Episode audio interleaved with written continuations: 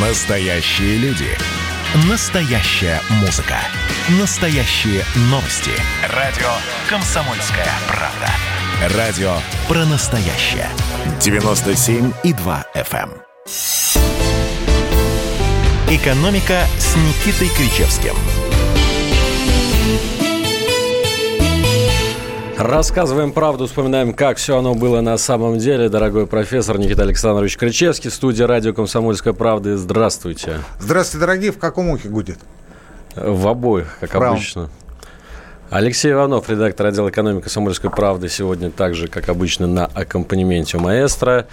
Никита Александрович, ну что, вот э, как-то немножко затухла, мне кажется, экономическая повестка. Вот помните, как год назад было интересно, но все-таки есть некоторые новости, давайте, которые мы с вами а, будем сегодня обсуждать. Вот я буквально открываю топ Яндекса и смотрите, что тут у нас. Трамп покинул Белый дом, в Кремле прокомментировали расследование Навального о дворце Путина.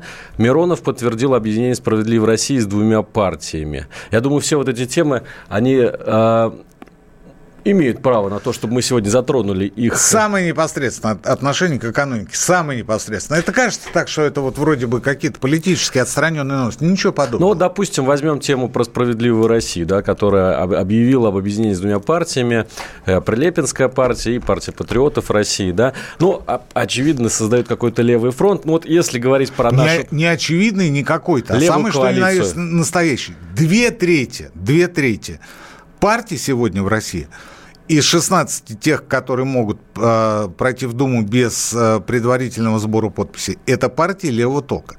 Запрос на справедливость, то, о чем мы с вами э, толдычили, топили на протяжении всех последних лет, в обществе сумасшедший. И при этом, при абсолютно левом обществе, абсолютно же правое правительство. Вот это 30-летний нонсенс стороны, с которым нужно что-то делать. И, как я вижу, власть э, наконец-то это поняла. Славьте Господи. Не исключая, что и мы помогли с вами тоже, Алексей Валерьевич.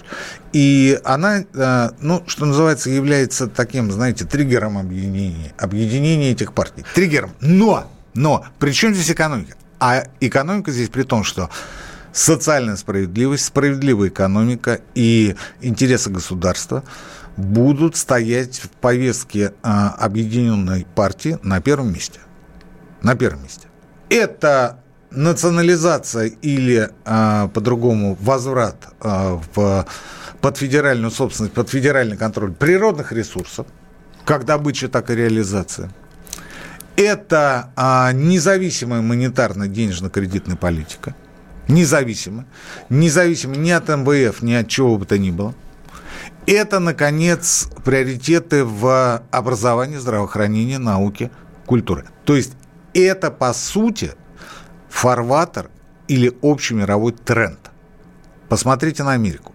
Америка при всех ее плюсах и минусах возвращается как раз к левой повестке. И левая повестка сегодня не только в Америке, она сегодня по всей Европе. И она наконец-то приходит в Россию.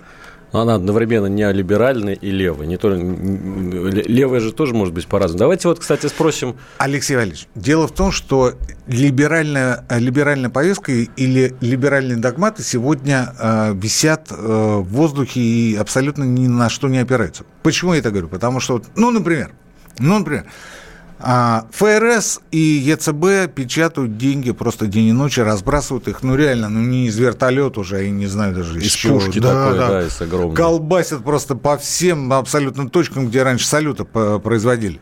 А, и при этом, посмотрите, по либеральным догматам у них должна быть безумная совершенно инфляция.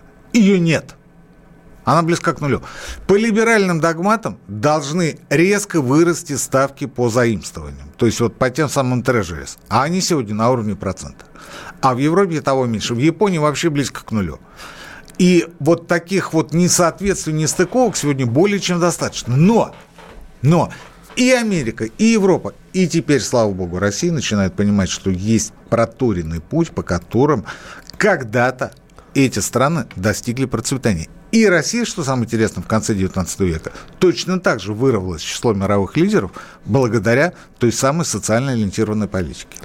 Я хочу спросить у наших слушателей, нужен ли России левый поворот? Если да, то какой? Напомню, телефон нашего прямого эфира 8 800 200 ровно 9702. Ближе ко второй половине передачи будем принимать звонки. WhatsApp, Viber, Telegram 8 967 200 ровно 9702. Сюда можете писать в любое время, прямо сейчас. Пишите, будем зачитывать ваши самые интересные сообщения. Ну, Никита Александрович, давайте а, все-таки затронем вот эту тему про расследование Навального, да, которое да, все-таки да.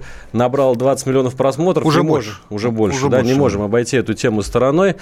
Смотрели сами? Смотрел. Там два часа, я не знаю, два Смотрел. часа своей жизни. Смотрел. Не жалко было потратить на это? А, вы знаете, Алексей Валерьевич, я ведь смотрел-то с интересом, я не просто так смотрел. Ну, как вот, знаете, а вот там вот этот столько-то денег дал, вот тот, а там унитаз ну, такой, а там интерес. еще что-то такое. Слушайте, ну ничего абсолютно нового я в этой части не узнал, уверен, что остальные тоже. Ну да, ну коррупция, ну вот то, ну вот все. Ну молодцы. Ну, молодцы. В этой части абсолютно ничего нового. Есть дворец, нет дворец. На кого он оформлен? Там, на дядю, на тетю, на родственника, на племянника. Не принципиально. Не принципиально. Принципиально для меня лично было два момента. Момент номер один. Это менталитет, опять же. Я исключительно о менталитете говорю. Это склонность, извечная русская ментальная склонность к гигантомании.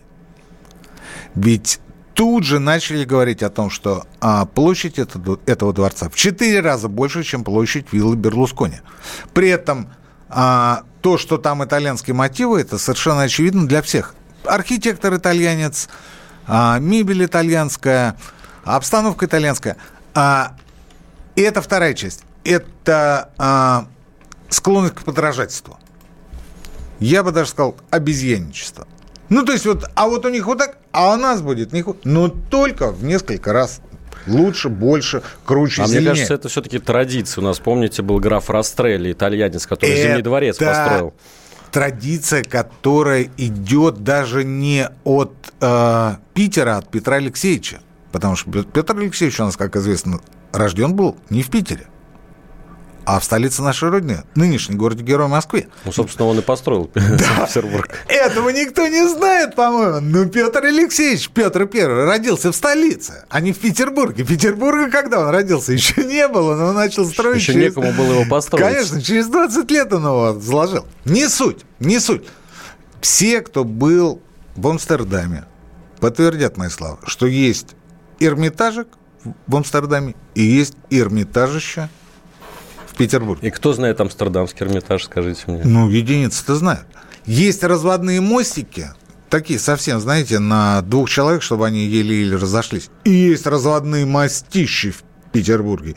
Есть канальчики, где нидерландцы, голландцы ковыряются и катаются зимой на коньках. И есть каналище в Петербурге, понимаете, в чем дело?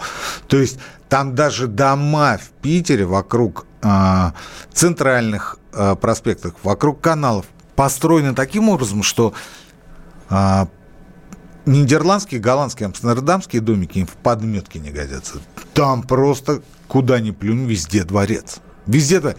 Это была склонность, и она остается, гигантомания, склонность к тому, чтобы во всем и всегда быть первыми, склонность к тому, чтобы всех всегда и во всем переплюнуть. Если мы что-то делаем, то мы должны, в национальном, естественно, масштабе, то это должно быть лучшим в мире. Самым большим, самым прикольным, самым отвратным, но обязательно лучшим. Это разве плохо? Это неплохо и не хорошо. Это говорит о том, что у нас такая склонность есть, у нас такая черта характера есть, ментальная. Она была, есть и останется. И здесь очень важно запустить космический спутник, но при этом не догонять и не перегонять Америку, лишая ту же Рязанскую область поголовья крупного рогатого скота, как было практически одновременно, несколькими годами позже, после того, как... Ну, знаменитое дело Ларионова. Да, Рязанского, конечно, да. за это он получил героя, а потом э, а застрелился. Потом, да. потом застрелился. Это было перед полетом Юрия Алексеевича Гагарина. То есть мы были и там первыми, и там первыми. А в этот момент у нас что было в Новочеркасске? Дорогие товарищи. Дорогие товарищи. А в этом момент в Новочеркасске дорогие товарищи. Россия такая большая страна, что в ней вот находится место всему, понимаете? Есть и нужники во дворе, а есть да. и там, условно говоря, Москва-Сити. В этом, мне кажется, нет ничего странного. Есть заваленка в деревне в Архангельской области, где сидят э, почтальон Алексей Птицын, да, и есть э, общий план. А на общем плане с космодромом Плесецк взмывает ракета. Это, это наша черта, это наша склонность, и это то, что создает дискомфорт в обществе. Сегодня нужно сказать об этом открыто, и сегодня нужно, не стесняясь, не стесняясь, корректировать свою политическую политику и повестку, э, делая так, чтобы это каким-то образом коррелировало друг с другом. Это первое. И второе. А я ведь не зря по поводу обезьянничества сказал. Ну, вот там итальянский стиль, итальянский мотив, итальянская мебель, итальянское все и так далее. А, а вот насчет своего – это как терема, что ли, строить? А у нас кроме в теремов... ходить. У нас кроме теремов ничего нет? У нас есть Телеграм. У нас есть Телеграм. Только где человек, который его придумал? Где человек, который придумал э, социальную сеть ВКонтакте? Где он? А он молодой парень. А мне кажется, он вернется. Вот судя по тому, как он себя ведет, то, что он не идет на поводу мирового вот этого истеблишмента, оно показывает, что Павел Дуров все-таки ментально связывает себя в свое с Россией. время а, в Китае была целая программа по возвращению наиболее выдающихся китайских ученых. А, в первый же год из 1200 ведущих ученых а, в Китай вернулось 200. Если в Россию вернется хотя бы один Павел Дуров, это будет кардинальный поворот влево. Поворот влево – это то, о чем мы сегодня говорим всю передачу. Дорогие друзья, у нас сейчас небольшая пауза в нашем эфире. Через пару минут возвращаемся. Никита Кричевский, Алексей Иванов. Всем привет, я Олег Кашин, где-то в глубине России, Эдвард Чесноков. Там два парня идут рука об руку, целуются, опять-таки, все в таком веселом, немножко таком детски наивном стиле, ровно ничего оскорбительного, но как же все возбудились. Эдвард, да, удивительный как бы подход, который я также понимаю, может быть, даже разделяю, но все же. Эдвард, вы знаете, да, есть такой грубый анекдот про Стаса Михайлова, да, что вот почему у него нет песни «Я не пи***». Ну, слава богу, что отдел полиции вроде как начал проверку. Отдельная тема с Олегом Кашиным и Эдвардом Чесноковым. На радио «Комсомольская правда». По будням в 9 вечера по Москве. Да, за речь ненависти, но это-то другие речи ненависти. А вот этим речам ненависти и можно речь ненавидеть, понимаете?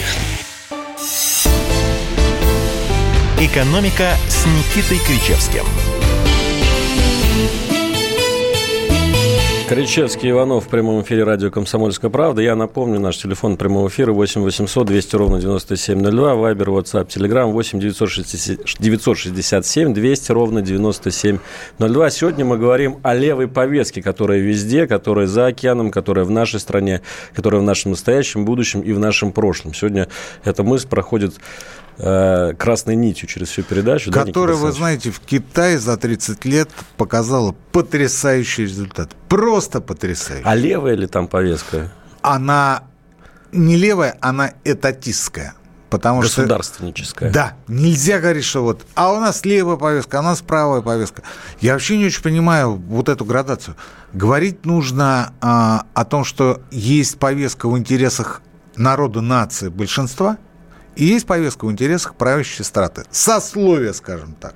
Вот у нас на протяжении 30 лет, мое личное мнение, я могу быть неправ, Редакция, безусловно, может быть не согласна с тем, что говорит Крещевский, но у меня такое подозрение, ощущение, что за последние 30 лет, 30 лет государство у нас работало в интересах узкого клана, а, Раньше олигархов, потом э, коррупционных, э, всяких э, приближенных к власти товарищей. Э, все это время она э, занималась тем, что поддерживала и удерживала власти. Она особо и не скрывала это. Но ведь народу что-то доставалось. Ну, по сравнению с тем, что доставалось туда, это были копейки. И а, сейчас, когда мы... Вот вы посмотрите, какая история. Вы посмотрите, что происходит. Вот на ту неделю был Гайдарский форум. Ну, нормально, ну, нормально. Ну, сборище, скопище, надо там автозаки, автозаки подогнать и принимайте, что называется. Воронки черные. Да. А, перед началом форума господин Мау дает интервью агентству ТАСС и говорит, что, вы знаете, а, Вводить прогрессивную систему налогообложения за доход свыше 500 тысяч рублей в год, ну, не совсем целесообразно и не нужно, потому что, ну, как бы это не соответствует духу времени, поэтому... Потому что надо... это меня затронет, как бы он так Есте... говорит. И тех, кто... Дальше вы все понимаете. А, ну и как бы вот плоская шкала налогообложения доказал свою эффективность. Я на протяжении многих лет пытался объяснить этим людям, что дело-то ведь не в том, что вы соберете больше налогов, а дело в том, что у людей будет вера в то, что государство работает, в том числе и для них. И она что-то делает для них. Она создает институциональные рамки для того, чтобы люди чувствовали, что о них думают, что о них верят, и что а, сама система управления в государстве стремится к справедливости. Что есть справедливость? Это не, на... это не цель. Это национальный день, не патриотизм. Ни в коем случае. Патриотизм – это качество, свойственное, присущее, но абсолютному большинству а, жителей любой страны. Это не обязательно Россия. Вы посмотрите в Соединенных Штатах. Да, они глотку порвут ради Соединенных Штатов, потому что это их страна. Они будут ее защищать до последней капли крови. То же самое Россия. То же самое любое другое государство. Любое другое государство. Безродным космополитом мы все это знаем, мы все это помним. Но патриотизм – это качество, свойственное гражданам абсолютного большинства стран мира. А, а если говорить о национальной идее, то это должна быть, безусловно, справедливость. При этом справедливость – это не цель. Это не цель, ради которой мы должны э, рвать одно место. Это не тот коммунизм, товарищи из старшего поколения, о котором мы мечтали там в 70-х, 80-х, говорили о том, что нынешнее поколение там будет жить где-то когда-то, а потом в 2000 году будет каждая семья иметь по отдельной квартире. Это Горбачев уже обещал. Ну, в 2000 году мы с вами помним, как мы с вами свиней разводили на задних дворах атомных электростанций. А, я не об этом. Я о том, что справедливость – это национальная идея, это процесс, без которого поступательное социально-экономическое развитие страны невозможно. Невозможно. То есть вот это обязательно, непременно необходимое условие для того, чтобы страна развивалась. У нас нет справедливости, и у нас есть показатели ВВП, которые нарисованы на уровне там 1,4, 1,6%. И это вроде как повод для гордости. У нас низкая инфляция. Да кого волнует ваша инфляция? У людей в карманах ничего нет. Но будет инфляция не 4% опять. И не 5, а 6. И лишь бы доходы людей не падали. Лишь бы было, лишь бы было на что жить и на что покупать продукты. У нас же есть банки, которые берут повышенные э, проценты по переводам внутри своих же банков. При этом в Европе с 2018 года 2 тысячных евро за перевод, вне зависимости от суммы. Если вы переводите в евро – и опять же внутри Европы. Две тысячных евро. Не процент от суммы. А строго переводите хоть 1 евро, хоть 100 миллионов евро. Две тысячных евро за каждый перевод. У нас же это проценты. Это для кого? И это не для дворца Путина. Сбер в кино Навального отмечен не был. Никита Александрович, я напомню, что у нас Вайбер, WhatsApp, Telegram, где мы ждем сегодня сообщений наших э, слушателей на тему того, какой левый поворот нужен стране, нужен ли он вообще. 8 вот 967 говорю, 200 ровно 9702. Я говорю, прогрессивная шкала подоходного налога. Это первая обязательная часть. Хоть какая-то. В Китае это 45%. 45%! Про Германию, про Америку я даже ничего говорить не буду. Скандинавия 57%. Максимальная сумма 50. Ну, нам, как сказал Мао, свыше 500 тысяч не надо нам водить, потому что это затронет нас. А нам еще, между прочим, уезжать во Францию, в Ниццу, где у нас свои дома, особняки, Ну, первый квартиры. шажок в этом году уже сделан, вы знаете, да, что введен э, вот эта вот шкала по 15%. Это первое. Для... Это первое. Дальше. Надо в левую повестку втаскивать непременное уничтожение платной системы образования и здравоохранения. Обязательно. В богатейшей стране, в богатейшей стране мы берем деньги с нищих студентов, родители которых берут кредиты для того, чтобы оплатить обучение своих ребят. Вы имеете в виду высшее образование? Естественно, я имею в виду и среднее общее образование основное. Я имею в виду те кружки, которые в Советском Союзе были абсолютно бесплатно. Сегодня они за деньги, и у людей просто нет денег для того, чтобы... А, их ребятки ходили, например, в музыкальную или в художественную школу. Я поступила на бюджет. Это считается достижением, это считается результатом, это считается победа. Этого нет нигде в мире, чтобы ребенок говорил – я не выиграл там где-то на международном конкурсе. Я поступил на бюджетное отделение. Никита Александрович, ну полностью. В Америке, вы знаете, как система образования, когда образовательные кредиты, там все студенты в долгах. Внимание! Образовательный кредит в Америке выдается преимущественно за счет и из ресурсов негосударственных пенсионных фондов. Негосударственные пенсионные фонды. Они финансируют образование ребят. И ребята должны не банкам. Они должны этим негосударственным пенсионным фондам, они им платят. Они им платят. Но государству легче решить эту проблему, когда напрямую не банку человек должен, а, скажем, не государственному пенсионному фонду. Это гораздо легче. Смотрите, что дальше. Мы с вами осенью говорили о том, что, а, ну вот в качестве примера, а, многодетные семьи, да, вот я многодетный отец, и я высказывал вопрос, а почему моя а, многодетность заканчивается в день 16-летия моих двойняшек. Я не понимаю, почему. То есть мы вот 16 лет должны корячиться, должны их растить, должны их поднимать, должны давать им образование, должны следить за их здоровьем, самочувствием, при этом не обижать и себя. И в 16 лет после того, как они еще даже не закончили школу, нам говорят, Никита Александрович, спасибо вам большое. Я не про себя в данном случае, я про всех многодетных. Почему в какой-то Венгрии, которая внутри Европы, у которой нет выхода в море, у которой нет абсолютно ничего, кроме гуляша и чардаша, у них, извините, есть материнский капитал на 31 тысячу евро и возможность погасить за счет государства ипотеку семейно при рождении третьего ребенка. А в богатейшей России ничего этого нет. Я не могу купить вторичное жилье, как многодетный, по льготным процентам, потому что я могу купить только первичное. А меня не волнуют интересы застройщиков, меня волнует интерес моих ребят. Кто об этом думает? Никто. И это должно быть в левой повестке. Алиментный фонд. О чем мы пытаемся связаться с нашим спикером, но у нас ничего не получается элементарная вещь. Организовать сегодня миллионы, десятки, сотни миллионов рублей не доходят до детей, от родителей, от отцов в основном, которые убежали из семей и не платят алименты. Кто должен э, алиментный фонд в этот э, деньги закачивать? Государство. То есть сбежали родители какие-то. И после того, как их Я нашли... Я заплатил налоги и... После того, как их нашли, с них сдирают три шкуры. Ну, так делается по уму, по справедливости, по-человечески во всем мире. Слушайте, ну вы почитайте любые русские народные сказки. Вы почитайте сказы Бажова.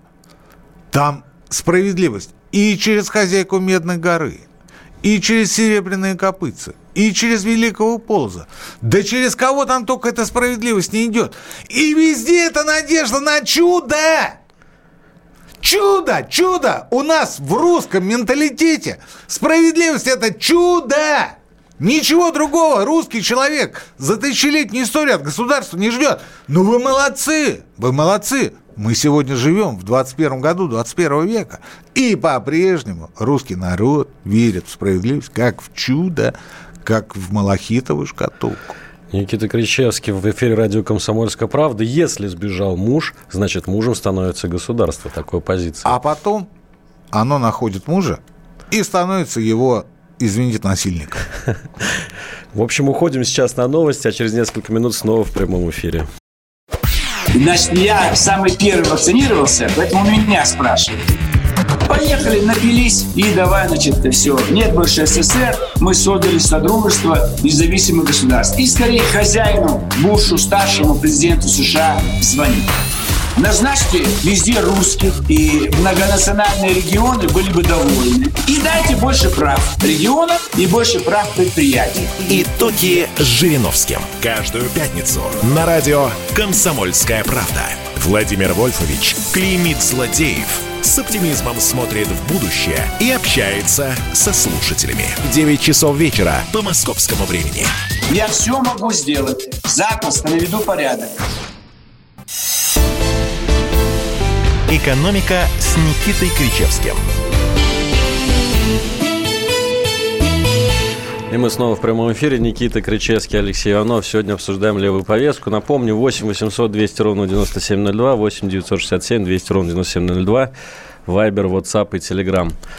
Никита Александрович, у нас, э, да, звоночек у нас пока нету, но мы сегодня Ну, принимаем нет, звонки. нет, Алексей Валерьевич. Я- нет. я хочу- Я, кстати, я, кстати, почему обратил внимание на эту левую повестку? Потому что а, мало того, что сегодня заявили об объединении, уже придумали, по- как будет называться новая партия, дело не в этом. Дело в том, что сегодня об этом пишет практически весь политический телеграм. А, у меня в телеграм-канале антискрепа об этом сегодня ничего нет, об этом я сегодня написал в Фейсбуке. Телеграме нет. Потому что надо более четко сформулировать, хотя на самом деле все это было сформулировано в моих более ранних постах. Достаточно а, нажать на, а, собственно, а, название телеграм-канала антискрепа, дальше выскочит плашка поиск. Вы там ведете кодовое слово, там, например, там, справедливость. Тут же прочитаете кучу постов. Ну, посмотрите, посмотрите. То есть, ну, с одной стороны, с одной стороны, а, это повтор, а с другой стороны, ну, это не скромно, Алексей Валерьевич. Ну, не скромно же это. Ну, просто не скромно. А что есть скромность э, в российском общественном пространстве? Когда а, у нас сегодня основная черта этого пространства, извините, инфо-цыганщина. Инфо-цыганщина. А, прошу любить и жаловать, записать э, этот термин на а, скрижали и применять его, можно даже без ссылки на инфо-цыганщина. Что это значит? Это значит, услышал где-то, хапнул и выдал за свое. И после этого говоришь, ну я же говорил, я же... при-». Братан, ты просто прочитал телеграм-канал Антискрепа, ты там что-то такое тебе понравилось, и ты это выдал за... У нас вот некоторые даже наши спикеры на радио, я не буду показывать пальцем и называть их фамилии, но они публикуют у себя в социальных сетях посты, которые в точности повторяют чужие публикации. Ну, только они публикуются в Фейсбуке, а это а, а, информация, этот материал был, скажем, в том же Телеграме. Я это замечал много раз, а мне постоянно говорят, Никита Александрович, но этот товарищ всегда так делает, все давно уже к этому привыкли. Это называется инфо-цыганщина. Это вообще-то воровство. Никита Александрович, раз уж мы сегодня говорим о левой повестке, я не могу вспомнить об одной дате, которая нас ждет на этой неделе. 22 июня, 22 июня 91 года началась печально известная Павловская реформа. И вот вы знаете, мне кажется, это стало прививкой. Июня или января? А, января, конечно. Э, 22 января 91 года началась э, печально известная Вот, вот, Павловская вот реформа. у вас, вот видите, вот видите, это не наша черта. Нельзя ехать вперед, постоянно глядя в зеркало заднего вида. Но для что многих есть, же что это стало есть, что есть итогом. статистика? Это экономическая история. Вообще по уму статистика это экономическая история. Это раздел экономическая история. Это зеркало заднего вида. Ты должен смотреть, что ты проехал и как ты это сделал. Но смотреть-то ты должен вперед. Нельзя ехать на 75-летие Победы или 80-летие начала Великой Отечественной войны через 80 лет. Нельзя говорить о победе и при этом считать Германию лучшим и самым выгодным политическим и торговым партнером в Европе. Нельзя этого делать. Ну, потому что есть свой путь, есть своя дорога, есть своя нация. Ее не так много. Ее не так много. За 30 лет ее сумели проредить. Но мы еще есть. Мы Если- еще есть, и мы говорим по-русски! Я хочу вас попозже еще спросить, что вы сейчас имели в виду, но пока мы послушаем нашего слушателя, который дозвонился в прямой эфир. Здравствуйте. Алло, добрый вечер. А, добрый вечер, у вас... А, э, Никита Александрович. Да. Алло. Пожалуйста, Владимир, задавайте Владимир, вопрос. да. Про левый поворот вопрос. Вот когда я работал чуть-чуть в Министерстве нефтяной промышленности при Великом Оружии, он получал, ну, где-то в 10 раз больше меня. Вы считаете, какой разрыв э, в заработках, э, вот, ну, как говорится, простых людей и элиты, ну, будет экономически эффективным, чтобы они, как говорится, рвали когти? В 10, Спасибо, в и 10 были раз у вас был патриотами. разрыв, да? Ну да, имущественный разви- разрыв, да, чтобы они рвали когти за свою страну. Не Спасибо. мой, не мой вопрос. Не мой. Не мой. Я не знаю, каким должен быть разрыв. Есть люди с большими головами, они должны этот разрыв определять. А что касается, что касается а, рвали когти за страну, как вы не совсем корректно, не, не совсем корректно сказали. А, ну, в общем, а, жило, наверное, рвать за страну и следить за этим процессом должны несколько другие органы которые сегодня недопустимо плохо выполняют свои прямые обязанности. Я не буду сегодня рассказывать вам о похоронах, перипетиях московского ФСБ. Это сегодня не тема для разговора. Но левоповорот без жесткого силового сопровождения, на мой взгляд, невозможно. Еще один звонок в нашем эфире. Елена. Это вот как раз э, Елена, представьте, пожалуйста, Никита Елена Николаева, депутат э, Московской городской думы, э, человек, с которым мы хотели пообщаться на предмет алиментного фонда. Причем хотели это сделать еще осенью. Елена Леонидовна. Да, здравствуйте. Здравствуйте, Добрый дорогая. вечер. Здрасте. Депутат Московской городской думы Елена Николаевна. Елена Леонидовна, меня тут Алексей Валерьевич, мой соведущий, в предыдущем э, разделе нашей программы пытал на предмет того, как, как должен работать элементный фонд. Я сказал, что вы наберете и да, кто должен э, в него деньги, собственно, э, посылать, чтобы э, вот этим, я так понимаю, одиноким матерям платить? Получается, государство, то есть те же самые налогоплательщики? Ну, давайте, если вы не против, я коротко расскажу свою идею, с которой я выступила еще чуть меньше 10 лет назад. И э, столкнулась я, когда возглавляла комиссию по социальной политике Общественной палаты Российской Федерации, с тем, что э, накопленный долг э, алименщиков на тот момент был больше миллиарда. Сейчас эта сумма уже 13 миллиардов. То есть это сумма, которую задолжали, э, задолжал второй родитель, уже просуженная и установленная судом и не выплачиваемую второму родителю на содержание детей. О чем это говорит? Значит, на сегодняшний момент, конечно же, работает система службы судебных приставов, то есть, ну, чаще всего мама. Елена Леонидовна, я вас прерву, да. я вас прерву. А, совершенно не принципиально то, о чем ты говорит.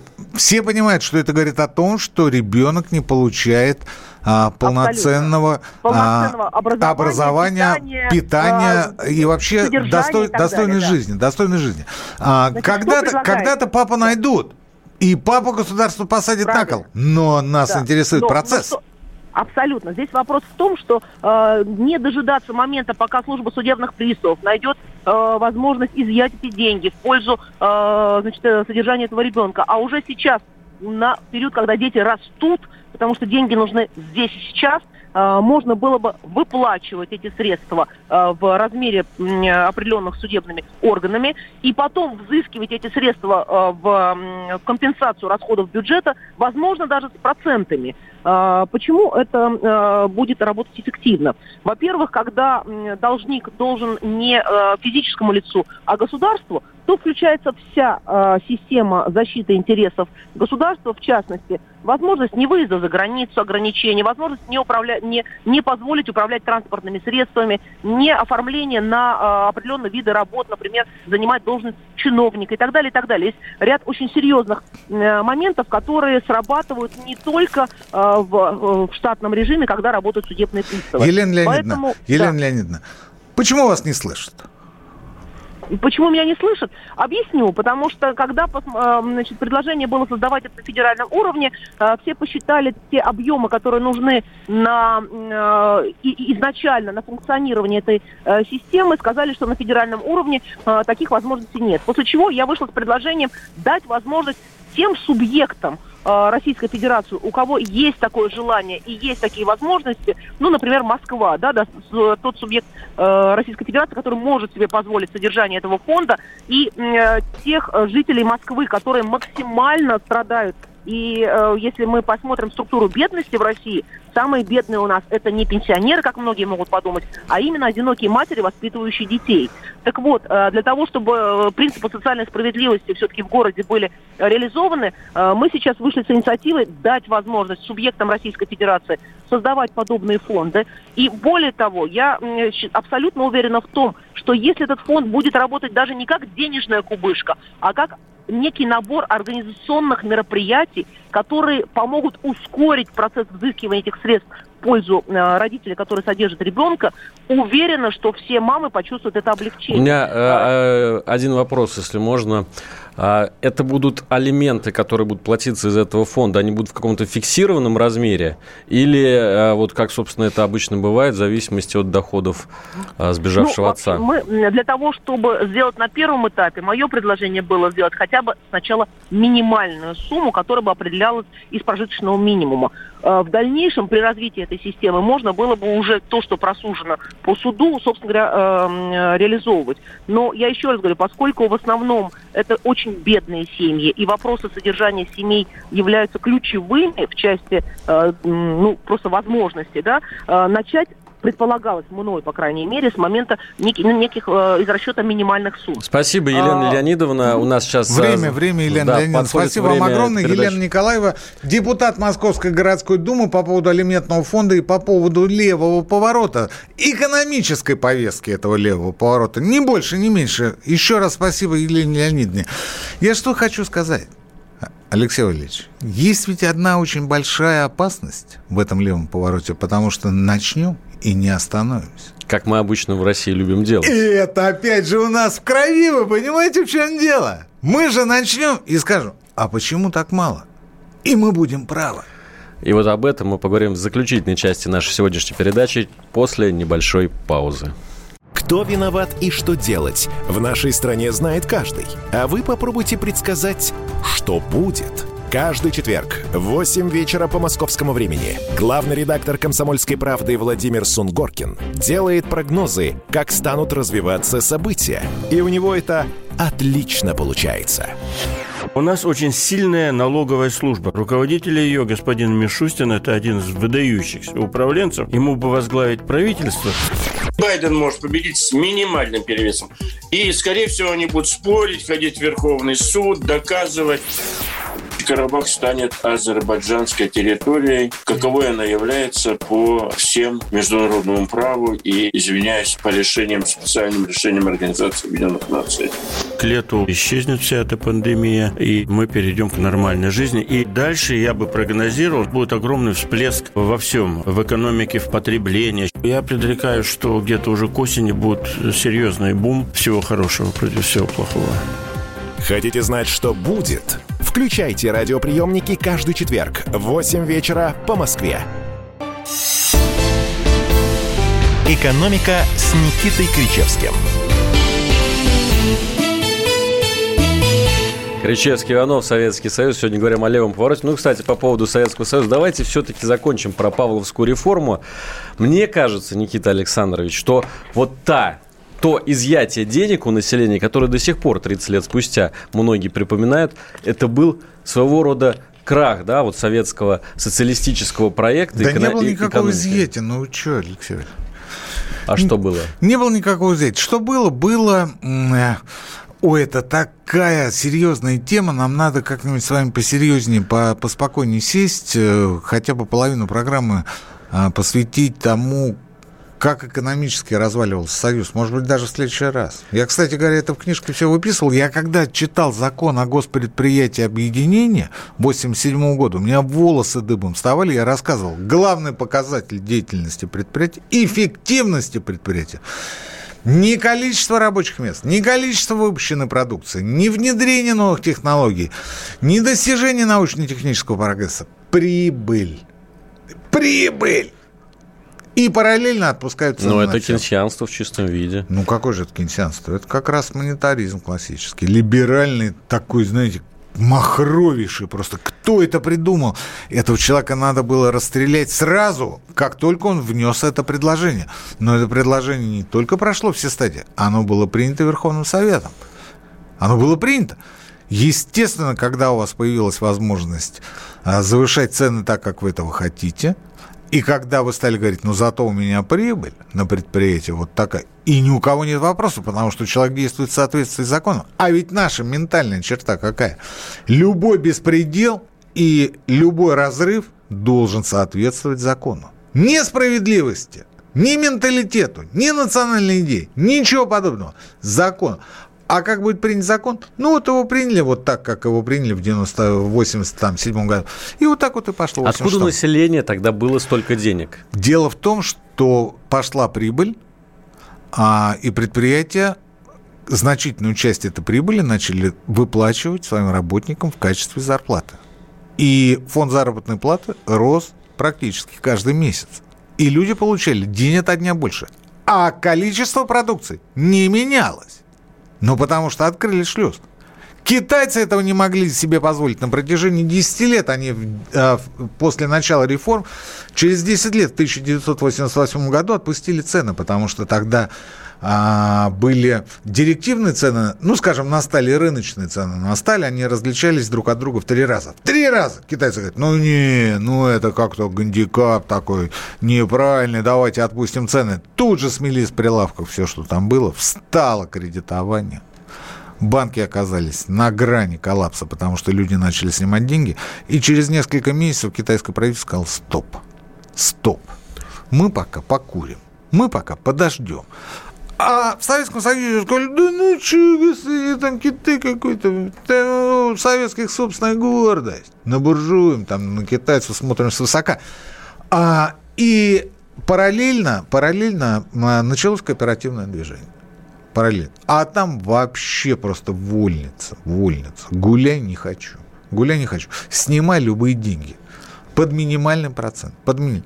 Пошла обналичка. Пошло столько беззакония и столько ужаса, что доходило до того, что мой знакомый до 6 часов ловил нарушителей социалистической законности, а после 6 выпивал с ними в ресторане.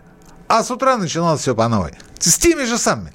И в итоге в 90-91 году при том же количестве продукции денег у людей оказалось в несколько раз больше, чем это было несколько лет назад. И вот Павлов неумело хотел эту проблему решить за счет... Это не реформа. За счет обмена 50 и 100 рублевых купюр. Я же помню эту историю. Я помню, как в 9 часов вечера я сижу перед телевизором, смотрю, и программа «Время» там объявляет о том, что вот... Э, три дня на обмен, и я тут же срываюсь, потому что накануне мне выдали зарплату 50 и 100 рублевками, нулевыми, Алексей Валерьевич. Сколько же у вас была зарплата в тот момент? Рублей 300. Угу. Рублей 300. Кстати говоря, в кооперативе. Ну, мне уже был в 91 году, уже был 23 год, так что а, в, на последнем курсе института, так что мог себе это позволить. Дело не в этом. Дело в том, что я прибежал в метро менять в кассе, а там очередь. И мне говорят, на вас обмен не хватит, идите к таксистам. Или покупайте у них что-нибудь, ту же водку, например. То есть это был ужас. Но при этом разрешалось перевести эти деньги на вклад в Сбербанк, а других банков там тогда практически не было. И через какое-то время а, снять их безналичным образом через а, обналичку, ну, просто э, ту легальную процедуру, которой мы пользуемся и сейчас. Помогло это? А, слушайте, там же была другая история. Был денежный навес 140 миллиардов рублей. Об этом трубили на всех, значит, медиа и экономических форумах. Надо с этим что-то делать. Плюс ко всему, Павлов заявил о том, светлая ему память, заявил о том, что в Советский Союз поступили вагоны фальшивых денег. И с этим нужно что-то делать. Я не шучу, это так и было. Я это смотрел по телевизору, представляете? Да, говорит, там составы пришли с фальшивыми деньгами. Тогда Надо... была такая мутная водица в стране, что я не удивлюсь, что действительно так и Надо было. Надо срочно, говорит, это с этим побороться. Вы понимаете? Побороться. Ну что, они решили эту проблему? Нет, они ее не решили. Никита Александрович, можно я вас все-таки вот к современности эту всю историю привяжу? Не кажется ли вам, что есть некие параллели? Между э, вот тем временем, что было в Советском Союзе, и тем, что сейчас глобально происходит в мире, когда производство товаров и услуг сократилось, а при этом э, печатание денежной массы увеличилось. И не придется ли изымать, конфисковывать точно так же вот эти дополнительно напечатанные доллары и евро у населения? Вот смотрите, когда мы говорим о Европе, об Америке, мы должны с вами помнить о том, что они имитируют резервные валюты. Не свободно конвертируемые, как, например, швейцарский франк или канадский австралийский доллар, а именно что резервные. То есть валюты, которые составляют львиную долю резервов центробанков в разных странах. В первую очередь в странах Ближнего Востока, в Японии, в Китае, в Российской Федерации. Что касается рубля, если вы запустите печатный станок, там, когда запускается печатный станок, эти излишки абсорбируются в тех самых резервах третьих стран – и они не оказывают никакого влияния на внутренний рынок.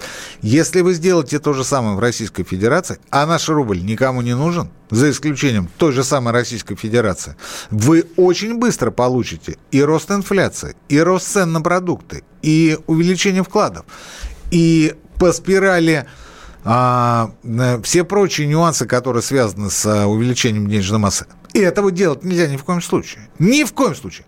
В то же время – в то же время разумное увеличение количества денег в экономике крайне необходимо. Но только в разумных пределах. Не так, как это было в Советском Союзе. А я очень боюсь, что те люди, которые сегодня во главе монетарной власти в России, могут сделать те же самые ошибки.